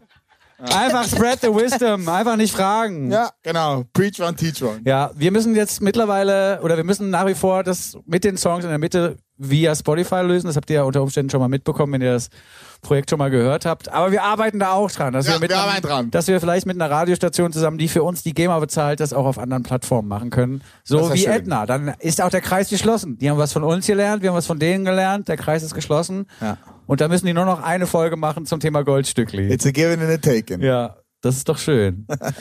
Wir haben noch einen schönen Song zum Abschluss Oh ja. vorbereitet, den Uli Hefliger mit ins Programm gebracht hat. Ich habe den Zettel schon weggeworfen, weil ich mich so schon eine so, schöne Handschrift. weil ich mich, ja, naja, geht. Ich finde wirklich. Nee, ist schön, Sehr finde ich auch. ja. Ja, danke schön. Ich möchte gerne auch mal, dass du zu diesem, wie heißt nochmal diese Menschen, die ähm, Handschriften deuten? Kalligraphen, nee. Nee, das. Nee. Das war der Sänger von echt, nee, von, von, wie heißt nochmal? das ist Kim Frank. Nee, wie heißt der, die Sänger, die Band nochmal vom Grafen? Es gibt auch diesen Grafen. Unheilig. Ja. Der Graf. Der Kalligraph. Alter, hier kommt die Wut. Nein, hier kommt die. Nee, das war Jochen Witt. Egal. Kam, So. kam da nicht die Flut oder Ja, die die Wut? Flut kam von Jochen Witt. Ist eigentlich auch, ist schon ganz gut, dass wir so langsam zum Ende kommen, glaube ich. So, letzter Ah. Song. Wir lupfen es noch mal ein bisschen raus jetzt. Ah. Äh, Wir gehen noch mal ein bisschen vorne, äh, ein bisschen tanzen. Und zwar mit einem jungen Herrn aus England, der heißt Sam Shepard. Als Künstler nennt er sich Floating Points. Der hat äh, früh angefangen, mit vier, fünf Jahren Klavier zu lernen, hat im Kirchenchor gesungen von seinem Papa ähm, und hat dann später auch, als er die Schule abgeschlossen hat, Klassik studiert und nach dem Klassikstudium und Kompositionsstudium hat er noch die Neurowissenschaft hinterhergejagt. Ah. Also ein ausgebildet, ein klassischer Musiker, der auch noch Neurowissenschaftler Also ist. gibt's die doch noch, die Leute, die zwei krass verschiedene Felder beackern. Crazy Leute. Ja, also es ist Matondo am Start und Floating Points. Das Ja. sind die zwei Musiker der Welt, die das können. Mit zwei Gehirnhälften. Ja, voll Mani gut. Matta, by the way, Wie bitte? Mani Matta? war Jurist. Ah, siehst du? Das- Der Stimmt! Hat, der hat bei, in Bern beim Bund, glaube ich sogar, oder beim Kanton gearbeitet. Ah, da hat er auch einige Lieder drüber geschrieben, ne? Ja, und ich glaube, das war eine gute Kombi. Ah, ist gut. Ja, siehst du mal. Releasebahn. Ja, sehr gut. Floating Points hat in den Nullerjahren, Mitte der Nullerjahre angefangen als DJ, als ausgebildeter klassischer Neurowissenschaftler äh, und wurde da entdeckt von Ninja Tune, diesem großen Label. Okay. Für Ninja Tune hat er dann ähm, Platten aufgenommen und Singles veröffentlicht, unter anderem auch dann ähm, Bootleg-Remixes für Sun für diesen großen Hippie-Pop-Papst aus den 60er Jahren. Ähm, er hat bei Ninja Tune dann ein, zwei Platten rausgebracht und seine dritte Platte, die vor zwei Jahren erschienen ist, wurde sein bisher größtes Werk, ein Werk in neun Sätzen, zusammen mit dem London Symphonic Orchestra und ähm, Pharaoh O. Sanders. Das ist eine Saxophon-Jazz-Legende aus den 60er Jahren. Unter anderem auch der Saxophonist gewesen von Sandras Orchestra, mit denen dann er auch auf dieser Platte zusammengearbeitet hat. Und mit seinen besten Freunden Fortet und Caribou. Oh, wow. Ja, der ist dicke mit denen.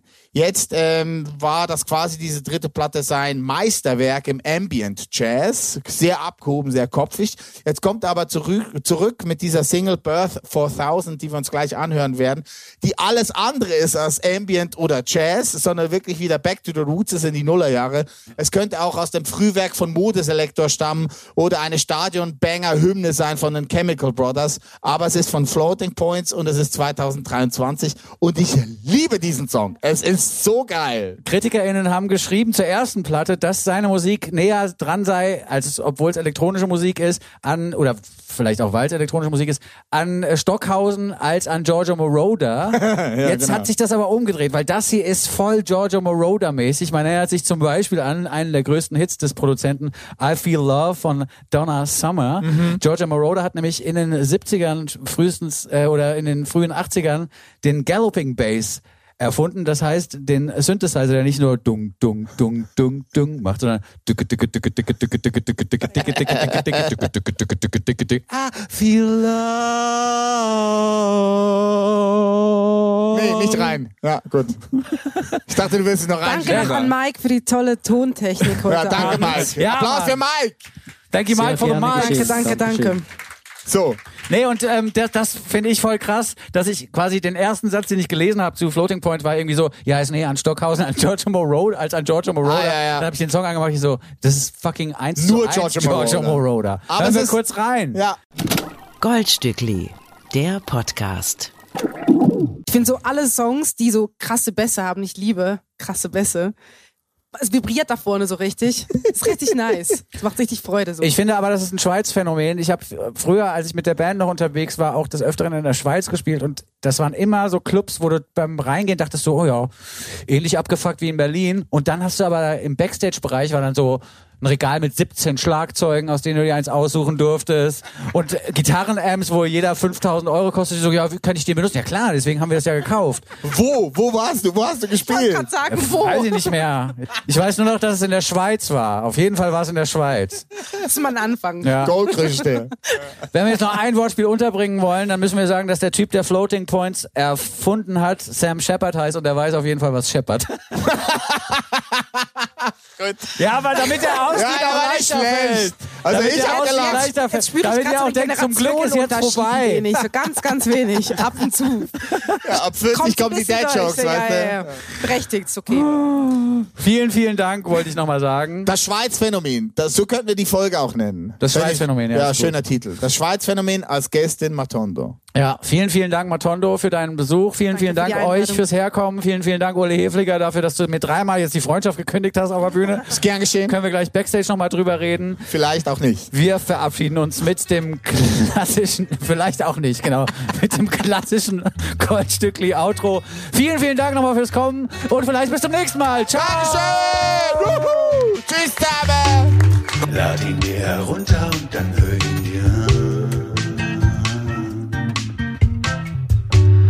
Podcast mit dem Winson und dem Muhlingmann.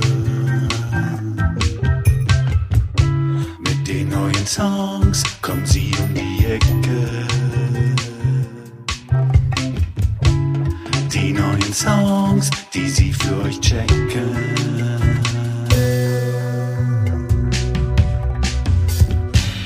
call it the gold. They call it the gold, gold Stückli.